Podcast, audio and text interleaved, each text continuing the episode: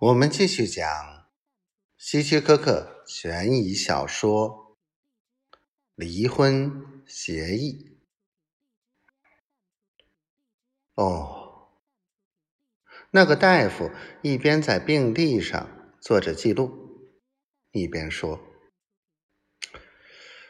我见他手上戴有结婚戒指，我们必须赶快通知他的太太。”或者通知警方赶到乡下那个小木屋。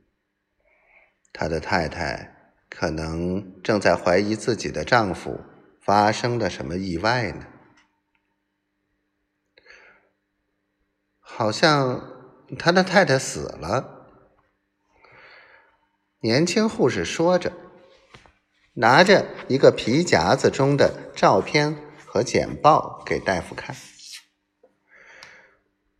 听救护人员说，他们赶到时，他的手中正拿着他妻子的照片和他的讣告。哦，原来是这样。大夫不禁叹息的摇了摇头。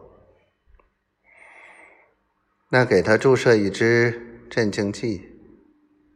我们必须想办法让他安静。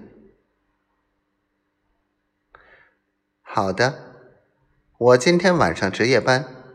刚才一位护士小姐还打电话来请假。她说外面太冷了，连汽车门都打不开了。年轻护士微笑着说：“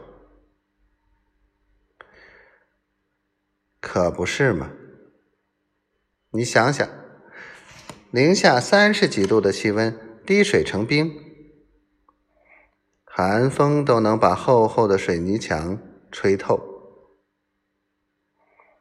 接着，他又摇了摇头说：“